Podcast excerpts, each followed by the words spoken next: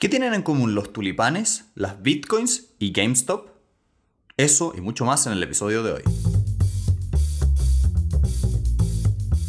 Hola a todos, bienvenidos a Elemental, su club de aprendizaje semanal. Mi nombre es Pedro y estoy acá con Santiago. Hola, hola. Y el episodio de hoy veremos el libro From Tulips to Bitcoins, de tulipanes a Bitcoin, de... Nuestro amigo Thorsten Denning. Nuestro amigo Thorsten Denning es una persona que se ha caracterizado por trabajar específicamente en el mercado de los commodities. Ha escrito varios artículos para efectos de eh, revistas y diarios, pero parecía ser que estaba una de sus primeras publicaciones. Y lo que lo distingue o lo que lo hace, entre comillas, famosillo es que es una persona que efectivamente ha estado metido en el mercado por al menos 15 años.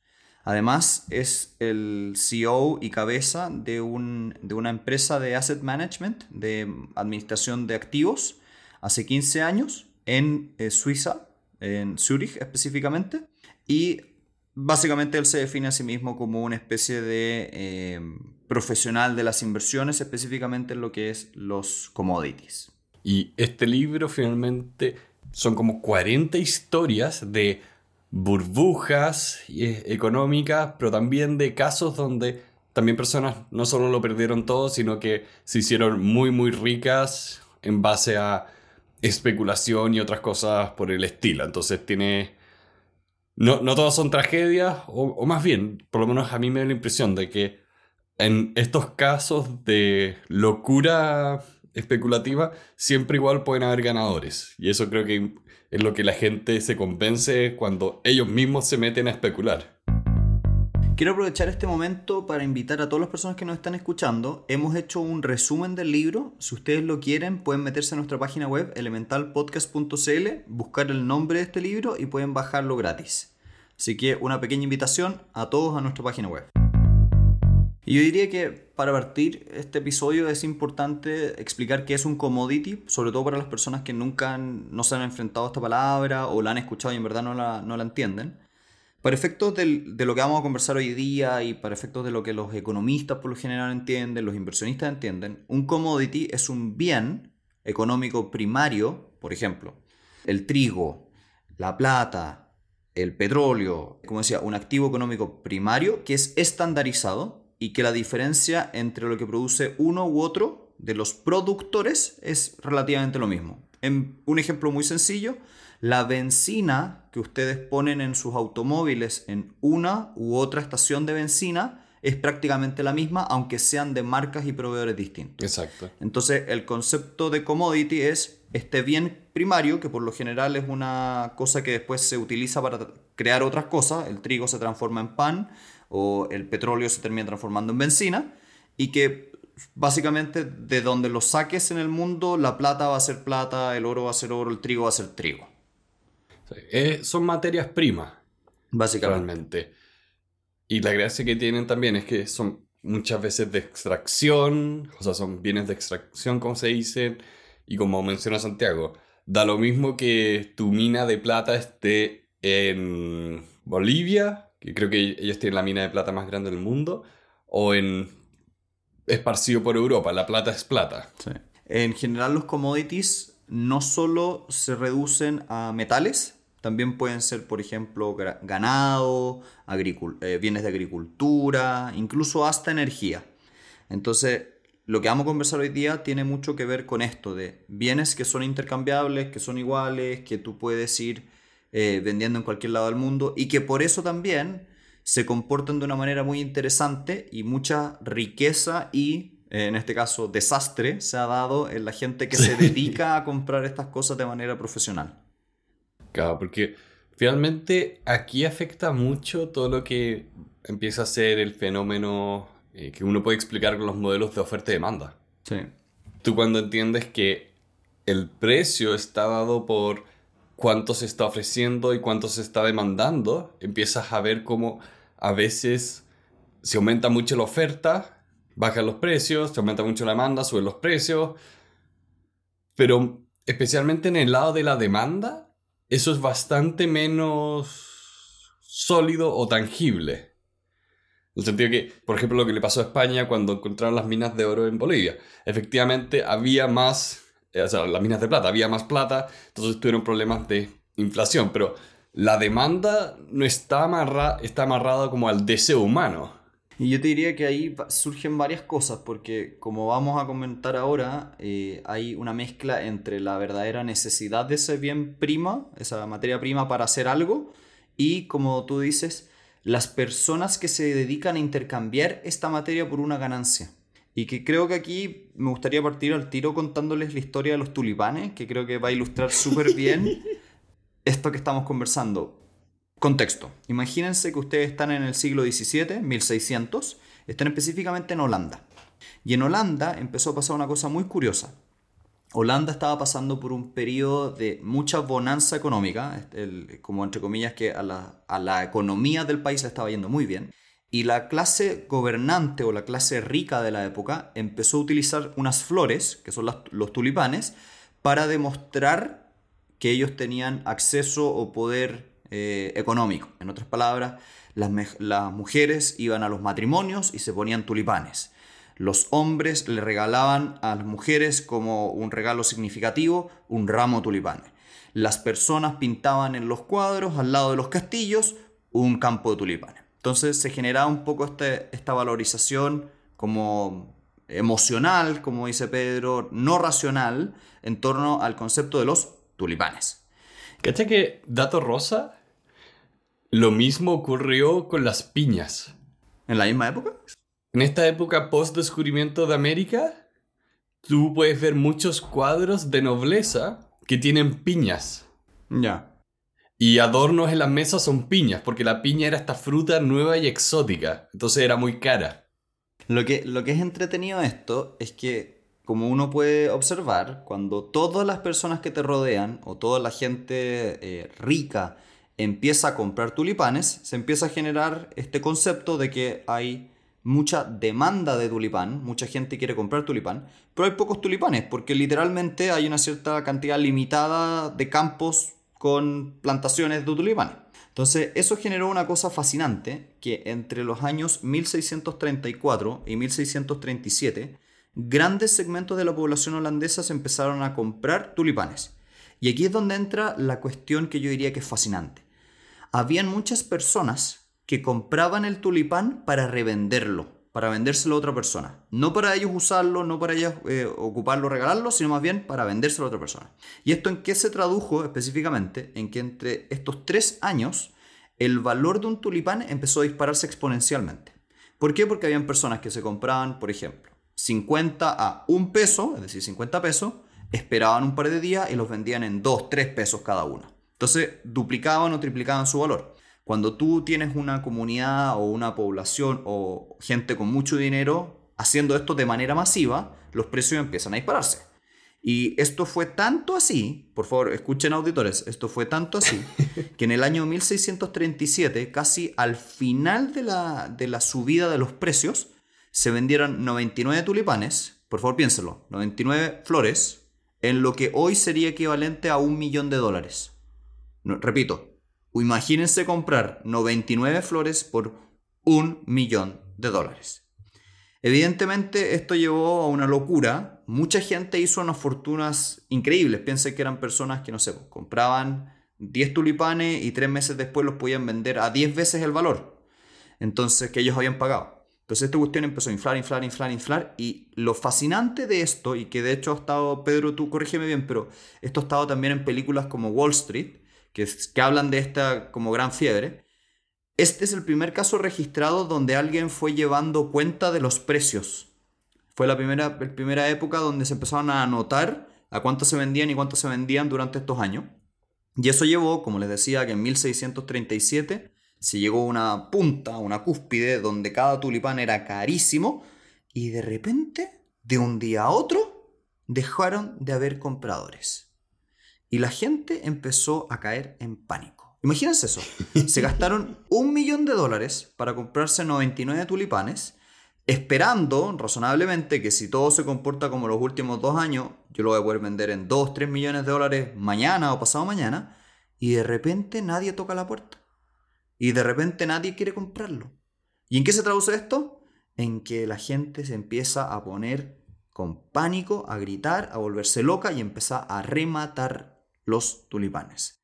Y literalmente en dos, tres días el valor de un tulipán se desplomó en un 95%. Es decir, si tú habías gastado un millón de dólares, dos días después habías perdido 950 mil dólares. Por favor, piensen en lo que acabo de decir.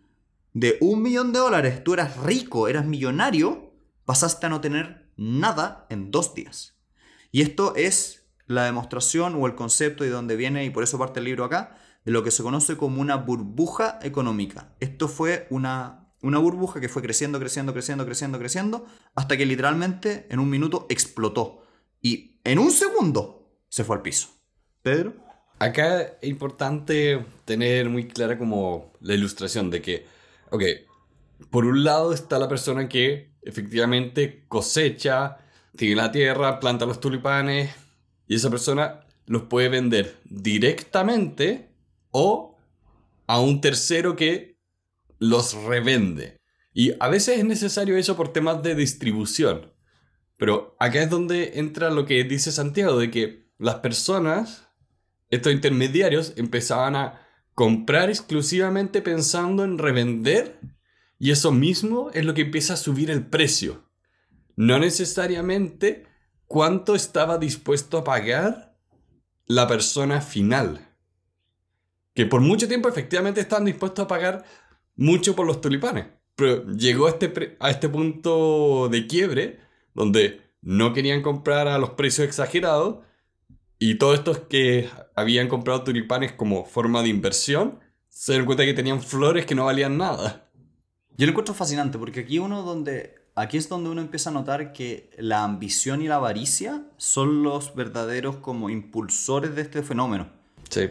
Lo que pasa, y de hecho vamos a hablar en unos minutos más de un, de un fenómeno muy reciente sobre esto mismo, lo que pasa aquí es que las personas ven una oportunidad de enriquecerse fácil. Y cuando las personas ven eso es como miel para sus oídos, lo único que quieren es correr y hacerlo. El problema es que cuando no hay una razón fundamental o una creación real de valor, simplemente compraron una flor y se la vendieron a la persona al lado, en verdad no agregaron valor económico al, objeto, solamente especularon con el precio. Y ahí es donde esto empieza a pasar y se empieza a inflar hasta que revienta. Y es especialmente cierto para lo que es el tema de expertise del autor de este libro, que son los commodities donde tú no puedes decir que hay un valor agregado realmente detrás. Y es un poco también lo que pasó con, el tema de, de, la fiebre del oro, que también es un tema que toca el libro, que es fascinante. La fiebre del oro en California en los años 1850 fue otro fenómeno muy similar. Teóricamente, teóricamente, dos personas estaban en un río en California, que en esa época no existía California, era un desierto, no había nada y de repente parecía ser, dicen las historias, no sabemos si es verdad, que se encontraron... había gente ahí. Pero había muy poco, no era una ciudad. Em, y dice la historia, dice la, eh, el mito, que encontraron, parece, unas grandes pepitas de oro. Y eso empezó a generar que esta persona empezara a comprar los terrenos lo más rápido posible y alguien se dio cuenta que lo estaba haciendo, le preguntaron por qué y se empezó a generar un rumor gigantesco de que estos dos sujetos habían encontrado la mina de oro más importante del mundo o algo por el estilo. Esto generó nuevamente avaricia, eh, locura por ganancia rápida, eh, eh, desesperación por hacerse rico, que más de 100.000 personas llegaran dentro del próximo, el próximo mes, seis meses y dos años a buscar ese oro. Si van a hacer la América. Literalmente. Lo cual es fascinante porque pareciera ser que no había tanto oro como todos habían creído que había. No. Pero lo interesante aquí es que nuevamente vemos un caso donde personas que creen que pueden ir a encontrar un objeto para después revenderlo más caro, se vuelven tan avaras, tan eh, locas por el dinero rápido, que olvidan todo tipo de, racionalidad y se van. Y acá, ah, acá igual quiero darles un poco, no sé si el beneficio de la duda es la palabra, pero acá hay un tema también de, ok, hay personas que su situación es bastante precaria, entonces cualquiera de estas parece una gran oportunidad, pero también hay un tema que por lo menos acá el oro sí tenía un, valor un poco más intrínseco en, la sociedad del momento, entonces tú efectivamente podías sacar oro y enriquecerte, Pero acá unas cosas que especialmente ocurre y ocurría más fuerte allá es que no tenías cómo coordinarte para saber que efectivamente habían 100.000 personas más igual que tú buscando oro. Sí. Y ahí el... O sea- sí, estoy de acuerdo contigo. Y, y lo, lo que encuentro como curioso es que estábamos en una época... Por eso una carrera. Sí, pues, y ahí lo que encuentro muy loco es que estábamos en una época pre-información masiva y aún así este rumor llegó a 100.000 personas que estuvieron dispuestas a dejar todos sus países y Sí. sus vidas y correr a este lugar. No, de loco. Es súper interesante. Ahora, lo que Sí. encuentro más interesante aquí es la historia de los que crearon esta marca de, de blue jeans que se llama eh, Levi's. eh, Levi's, que nació a propósito de esto mismo. Un grupo de personas que dijeron, mira, yo no voy a buscar oro, lo que voy a hacer es venderle picotas a los pirquineros. Y literalmente le empezaron a vender a los 100.000 perquineros, 100.000 picotas, y después evolucionó un poco la marca y empezaron a venderles pantalones. Pero lo entretenido de esta cuestión es que los que realmente se hicieron multimillonarios después de la fiebre del oro no fueron los que buscaban oro, fueron los que le vendían herramientas a la gente que buscaba oro. Que pasa mucho con estas cosas de que a veces con estas burbujas la gente se olvida de todo lo que es la cadena, de cómo se conectan estas distintas partes. Entonces, imagínate si tú no puedes entrar directamente en el negocio, como o de los tulipanes o acá del oro, de repente te puedes pensar, oye, espera, ¿qué es lo que necesita esta gente? ¿Qué es lo que necesita el pirquinero? Ah, yo le puedo vender las herramientas al pirquinero. Y estoy finalmente encontrando mi fortuna no en, el, no en la cosa que todos buscan, sino ayudando al que busca. Sí. Que es súper, súper obvio cuando uno lo dice en voz alta, pero la gente no se, da, no se da cuenta porque es un poco esta idea de, oye, ¿cómo es que tú quieres vender picotas cuando hay oro? Bueno, a mí, me, ¿sabéis qué me pasa cuando esto? Yo lo conecto con una historia de una empresa muy nueva, eh, moderna, actual, que hizo lo mismo y se ha hecho gigante, que es una empresa que se llama Anker. Anker es una empresa que lo que inicialmente hacía era vender cables para conectar consolas a, o sea, perdón, computadores a impresoras, cosas por el estilo, y después también vendía ah, cables alternativos para los iPhone y los Samsung. Entonces, si tú lo piensas, tienes una persona que se dio cuenta que vender iPhones o competirle a un iPhone era prácticamente imposible porque era una fiebre de oro, pero dijo, oye, ¿y si les vendo las picotas a la gente?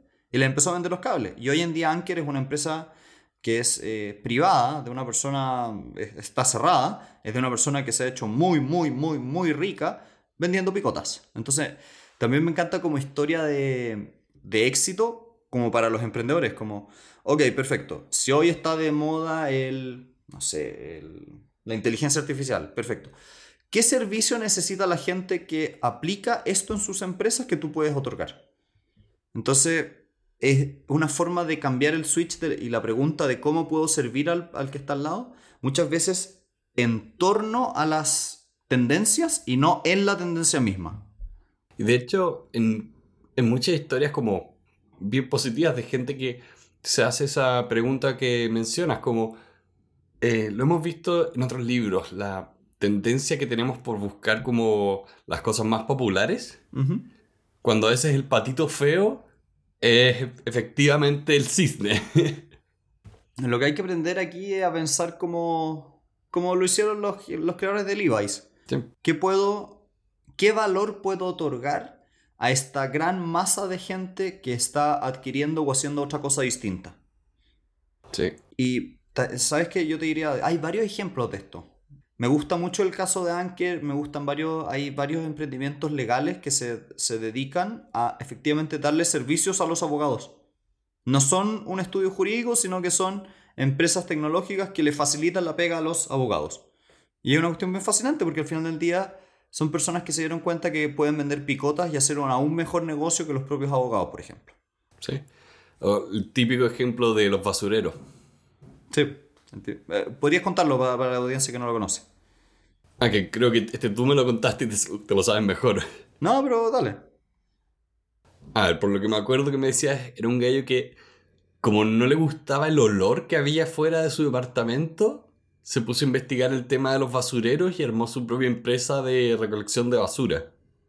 Es un pelito Era distinto. algo así, ¿no? Era un pelito distinto. Era una persona que se dio cuenta que habían muchas esquinas en las calles donde dejaban muchos bienes como de valor.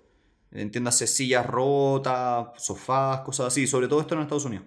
Y se dio cuenta que efectivamente, uno, no le gustaba cómo se veía. Y dos, se dio cuenta que muy poca gente estaba dispuesta a ir y sacar eso. Entonces dijo, ok, vamos a hacer un negocio donde yo me voy a preocupar de la recolección de basura.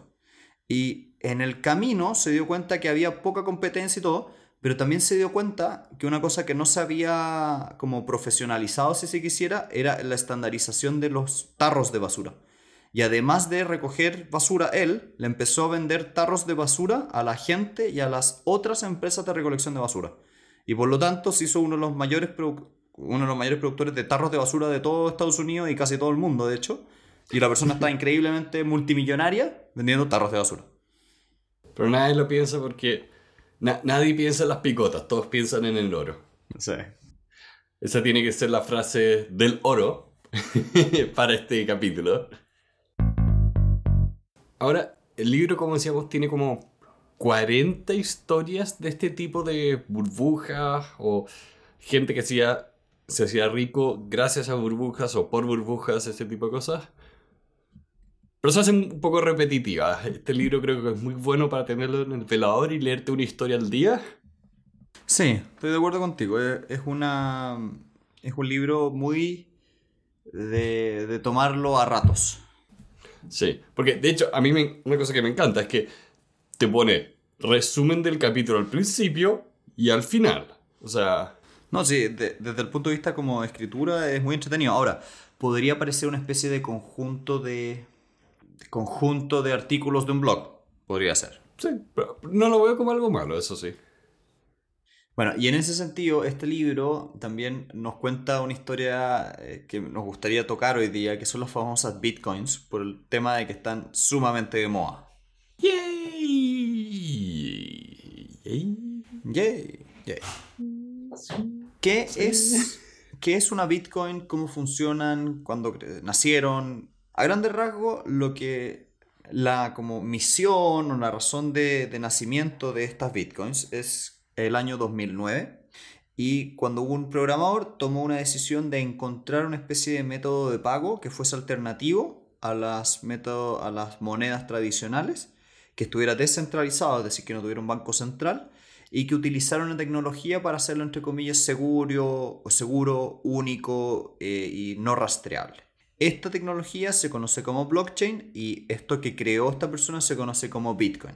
A modo de resumen, una Bitcoin es una especie de divisa, una moneda si se quisiera, como imagínense un dólar, pero digital que utiliza una cierta tecnología para hacerse, entre comillas, única y que las personas pueden extraer si se quisiera o obtener a través de una serie de, no entrar en el detalle, pero serie de actividades de minado que en palabras súper sencillas lo siguiente es, para obtener una Bitcoin, una persona con un computador tiene que hacer una serie de, correr una serie de programas y algoritmos para obtener una especie de clave.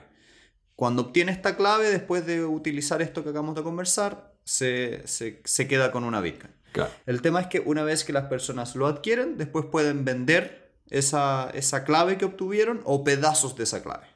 Imagínense que acá estamos hablando de un, un tipo de moneda que tiene información en sí misma. O sea, hoy en día yo tengo una cuenta del banco, Santiago tiene una cuenta del banco, esas cuentas tienen dinero y si nos transferimos, los bancos dicen, ok, hay una transferencia de plata, pero la información está en las cuentas. Ahora imagínense que la información estuviera en la plata en sí. Sí. En esos casos ya no necesitas al banco para reconocer la transacción. El punto es que no queremos complejizarlo porque el lado eh, como técnico de cuál es el funcionamiento da para un podcast entero. Lo importante Y es muy entretenido. A mí, sí, es, es fascinante. Y de hecho, tú puedes separar lo que es la tecnología de la moneda en sí misma. Sí. Y de hecho, no hay solamente una criptomoneda, hay muchas. Sí, blo- Eh, blockchain, blockchain es fascinante, lo tenemos que ver en el futuro, porque se pueden mejorar tantos procesos burocráticos que se hacen hoy en día con eso. Bueno, pero el punto de este, de este libro y de lo que queremos conversar hoy día es que existe hoy, a partir del 2009, una cosa que se conoce como Bitcoin, que es una moneda virtual que tiene una tecnología detrás y que las personas pueden comprar. Ahora, para que se hagan una idea de precios, cuando esto nació, el año 2009 y 2010, una Bitcoin valía cercano a 0,03 dólares. Era muy, muy, muy, muy pequeño el valor. El año 2017 esto subió a 20 mil dólares por Bitcoin. El año 2017 tardío, digamos, a finales del año 2017, hubo un problema, bajó a 3.500. Hoy, cuando estamos grabando esto, en noviembre, o sea, perdón, en febrero del año 2021, la Bitcoin va en 50.000. En otras palabras, estamos hablando de una cosa que ha subido o bajado de una manera estrepitosa eh, y que de hecho ha significado que se le califique como la burbuja más grande de toda la historia. Porque la, la cantidad de dinero detrás es ridícula. Y apunta acá a lo que veíamos en un principio con los commodities, es que no, no hay valor agregado detrás de la Bitcoin, no hay métodos de diferenciación, son iguales en todos lados del mundo. Pero acá está el tema de, de hacer la pregunta, ¿por qué vale la Bitcoin? ¿Por qué tiene valor en sí mismo como tipo de dinero? O, o la pregunta, ¿tiene efectivamente ese valor? Lo que yo considero, y aquí estoy de acuerdo con el libro, a mí me da, me da tengo suspicacia con las bitcoins porque a grandes rasgos las funciones básicas de las monedas no sé si las cumplen realmente. Un billete común y corriente que tú tienes en tu billetera tiene la gracia de que es un medio de cambio de común aceptación.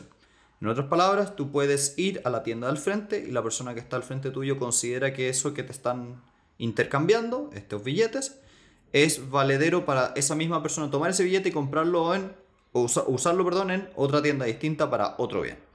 El problema con las bitcoins es que ese medio de cambio no es muy estable. Piensen que si yo te dijera, ese billete que tienes en la mano mañana puede valer cinco veces más o puede valer un décimo, te genera un problema porque ¿estás realmente tranquilo con recibir ese tipo de pago? Segunda cosa que es súper complicada con las bitcoins, la cantidad que tienen. En el mundo existen 21 millones de bitcoins y nada más. Y en total de ese 21 millones hay un 40% que está en las manos de mil personas. Literalmente, es como que yo les dijera, el 40% de todos los dólares del planeta están en las manos de mil personas. Es un problema eso. Y por último, la tecnología y todo lo que hay detrás de esto ha terminado significando de que las bitcoins se comporten más como una acción que como una moneda. Y eso es fascinante. Las personas, con, y aquí nuevamente volvamos a las historias que veníamos conversando de los tulipanes y de la fiebre del oro. Las personas están comprando bitcoins no para ir y comprar comida.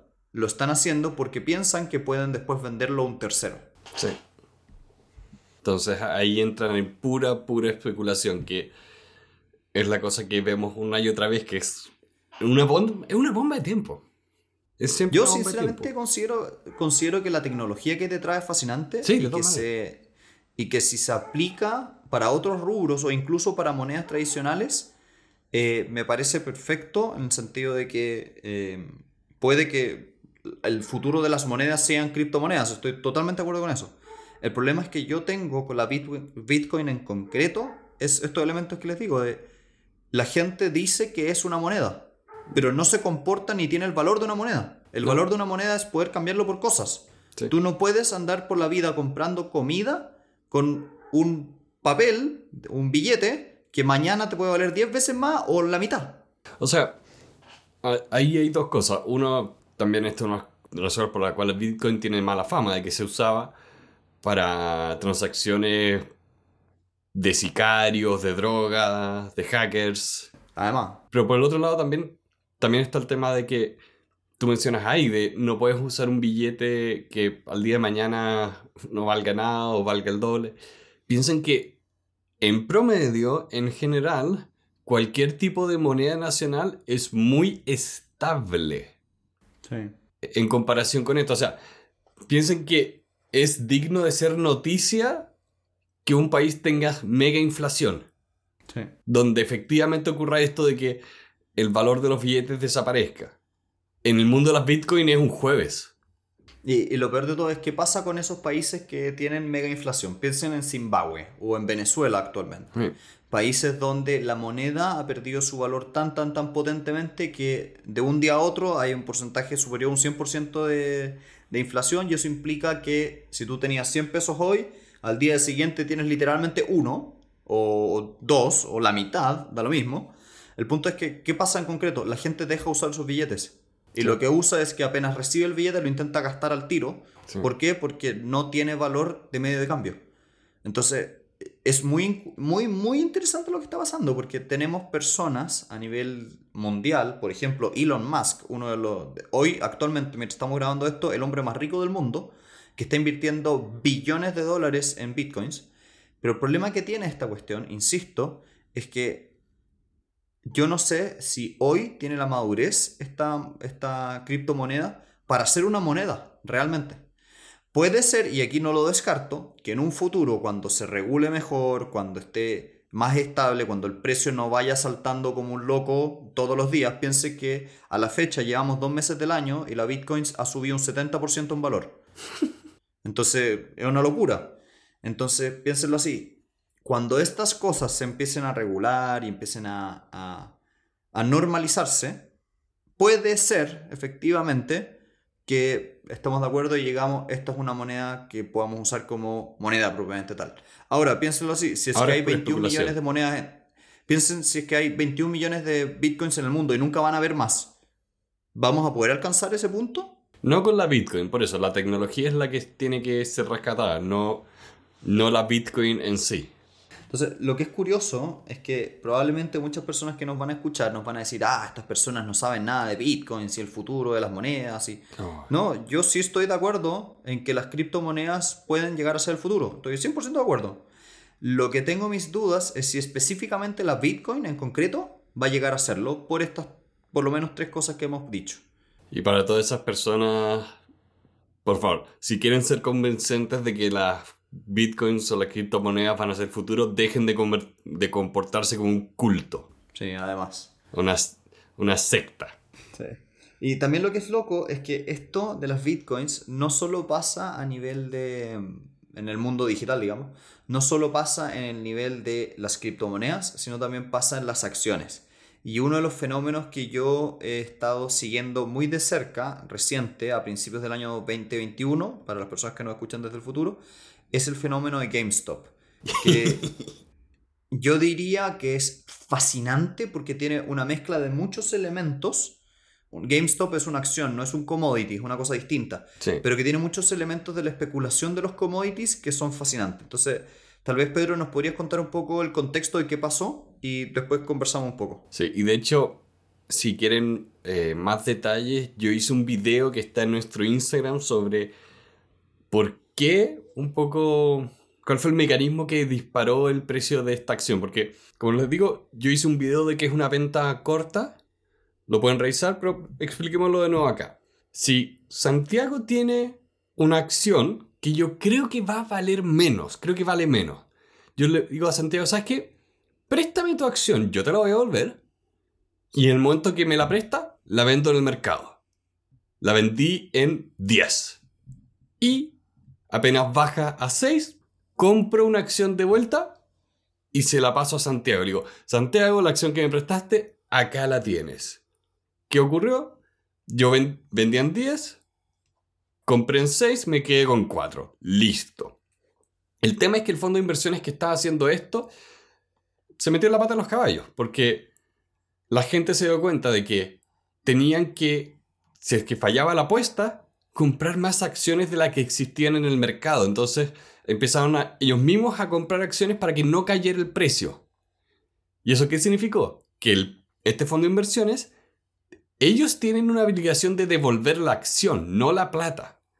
Entonces, no hay un límite para cuánta plata puedes perder con una venta corta. Imagínense el ejemplo anterior. Santiago me prestó su acción, yo la vendí en 10, pero el precio se disparó a 400. Yo a Santiago le debo una acción y su acción ahora vale 400. Tengo que pagársela. Y eso fue un poco lo que les pasó. hay No, muchos más que variables acá Eso, hay que complementar, hay que complementar tu historia con una parte súper Sí. importante que es el fenómeno social que hubo alrededor de esto. ¿Quiénes fueron, y complementando la historia de Pedro, quiénes fueron los que identificaron que estaban estos grandes fondos de inversión muy millonarios haciendo esta apuesta en contra de esta empresa? Un grupo de personas que se juntaban en un foro, un foro de internet que se conoce como Reddit. Y estas personas dijeron en conjunto, en vez de hacer que la empresa baje de valor, vamos, como dice Pedro, a subir el precio. Y lo que es fascinante de esta cuestión es que empezaron a hacerlo de poquitito. Y de hecho se demoraban como 2-3 meses en empezar a agarrar vuelo. Pero de repente los medios de comunicación e incluso grandes famosos, salió en, la- en, CNN, en todos los medios de comunicación del mundo, empezaron a ponerle atención a esta cuestión. Y las mismas personas que habían comprado, y aquí nuevamente las burbujas, habían comprado esta acción a 5 dólares para intentar empujar el precio hacia arriba, se empezaron a dar cuenta que ahora había mucha gente intentando comprarla porque estaban todas las noticias. Entonces subió a 7, a 8, a 10, a 15, a 50, a 300, a 400. Y habían personas, y esto es lo fascinante, que iban poniendo fotografías de cuánto dinero tenían en base a cuánto habían partido comprando. Habían partido comprando un par de centavos y ahora tenían literalmente, uno- la persona como más famosa que lo hizo, llegó a tener cercano a los 40, 80 millones de dólares haciendo esta cuestión. Y partió con 50 mil dólares nomás. Es un Sí. buen monto, pero llegó a 40 millones de dólares. Y ya aquí cuéntanos el desenlace, Pedrito, qué pasó cuando esta burbuja llegó al máximo. Es que este es el tema. Yo no siento que podamos todavía hablar del desenlace, porque también yo he estado, como tú mismo lo has hecho, siguiendo esto, y te digo que una de las cosas más interesantes con esta burbuja, porque es una burbuja, GameStop claramente no vale todos esos millones en lo que está valorado, pero igual es muy fascinante ver el tema de percepción de este fenómeno. Porque hay gente que especula que si bien esta página de apuestas de Reddit influyó, ellos dicen que es imposible que hayan movido tanto el precio, que tienen que haber habido otros fondos de inversiones que se subieron a este carrito. Hay gente que eh, se indignó porque la forma que estaban usando para comprar la acción y para venderla, que era una aplicación, congeló las ventas y de hecho hay varias demandas contra ellos que probablemente no van a ir a ningún lado, probablemente todas esas demandas van a fracasar, pero igual hay, hay una pelea sobre la percepción de esta historia que yo creo que va a pasar mucho tiempo hasta que tengamos una idea clara de qué pasó y cuáles fueron todos los participantes. Igual hay un, ya hay una especie de desenlace. Desde que llegó al tope, al precio que actualmente tiene, es un 10.000% menos. En otras palabras, se Ya fue, ya, ya cayó la burbuja. Se había inflado, inflado, inflado, inflado, inflado y se cayó. Igual el fondo de futuro vuelva a inversiones, el fondo de inversiones Ah, igual lo tuvieron que rescatar porque si no abrí, iba a quebrar. Sí, está perfecto, pero el punto es que aquí tenemos otro caso donde la especulación, porque al final las personas, nuevamente, ¿por qué compraron esta acción? Porque salía en las noticias y la gente estaba diciendo, una persona que tenía 5 dólares hoy, mañana va a tener 10, y pasado mañana a tener 20, y pasado mañana a tener 40 si esto sigue como está. Entonces, nuevamente la avaricia, las ganas de la riqueza rápida, el, el, el hazte rico hoy, terminó haciendo que las personas invirtieran grandes fortunas y perdieran todo. Por eso acá está el tema de la percepción de la historia, porque hay mucha gente que ve esto como, o más que nada la pregunta es, ¿quién fue el avaro acá? Porque acá es donde hay mucha gente que dice que culpa a este foro de Reddit y otra gente que culpa a este fondo de inversiones. Que en lo personal, yo detesto las ventas cortas, las encuentro nefastas. Entonces para mí un tema de, yo lo admito, yo caigo más en los fondos de inversiones como operan hoy en día no me gustan, lo- los encuentro demasiado especulativos. Más allá de cómo funciona o cómo debería funcionar realmente un mercado de, de inversiones. Es que ahí está diciendo un poquitito muy generalista. Sí, Hay fondos de inversión que utilizan No, no, derivados como esto, sí, pero no son todos. no, no, y no, no quiero que se entienda eso, pero en, este, en esta situación particular, yo quiero ser transparente. No, no veo esto como una historia de David contra Goliat, pero no encuentro que la, los fondos de inversiones deberían estar jugando y apostando con ventas cortas, con dinero que no es de ellos. Ahí es donde, ahí es donde no me gusta eso. Bueno, ¿y por qué trajimos todo esto a la mesa? Porque si se fijan, tenemos casos registrados desde hace 500 años de que los seres humanos se comportan más o menos de la misma forma, independiente de que hayan activos digitales o no. Sí. Bueno, Y creo que, creo que esas son las lecciones de este episodio. Pa- Para, mi gusto, el libro es muy entretenido porque te muestra todos estos casos de personas que se hicieron muy ricas o perdieron todo lo que tenían en estos mercados súper especulativos. sí. Yo recomiendo mucho a la gente que le interese este tema que revisen nuestros capítulos sobre eh, exuberancia irracional y The Money Game. Sí. que tocan estos mismos temas de manera también muy, muy ilustrativa. A grandes rasgos, ¿te gustó o no te gustó el libro? ¿Lo recomendarías? Yo le recomendaría, me gustó mucho cómo estaba escrito, pero yo lo admito, si no lo estuviera leyendo para el podcast, no me lo habría terminado en dos semanas, lo habría leído en varios meses. Es que es un libro cabecera, es Sí. un libro para entretenerse de vez en cuando, revisar una historia. Sí, o sea, Eh, es un libro entretenido, pero no es un libro, como tú decís, de leerlo de toma a lomo rápidamente. no, y de hecho creo que es muy bueno, por ejemplo, eh, para libro de referencias, porque tiene tantas, tantas historias. Así que con eso vamos dando el final y cerrando. Ah, ¿qué? ¿Tú, tú, ¿Tu opinión del libro? Ah, mi opinión del libro es que el- eh, es bastante entretenido. A mí me lo pasé bien leyéndolo. Yo sí lo leí de tomo a lomo por, porque era tan rápido de leer y era tan fácil el resumen porque venía prácticamente listo que lo leí casi que muy, muy, muy rápido. Pero más allá de mi facilidad de lectura o no, eh, encuentro que como libro está muy entretenido. Es un libro que a la gente que le gustan los mercados y cosas así es súper recomendable. Creo que, como decía, la gente que le gusta los mercados le va a gustar, la gente que quiere entender un poco lo que ocurre ahora le va a gustar. Y si no, bueno, también tenemos, como decía, exuberancia irracional y money game. Así que con eso les damos muchísimas gracias por haber venido el día de hoy. Los invitamos a bajar el resumen de este libro en nuestra página web, elementalpodcast.cl. Y además compartir este episodio en Instagram, en Facebook, en donde ustedes quieran, en WhatsApp. Mándenselo a todos sus amigos. Por la radio, señales de humo, abrazos. Les damos muchas gracias por haber venido el día de hoy y les deseamos una tremenda semana. Adiós.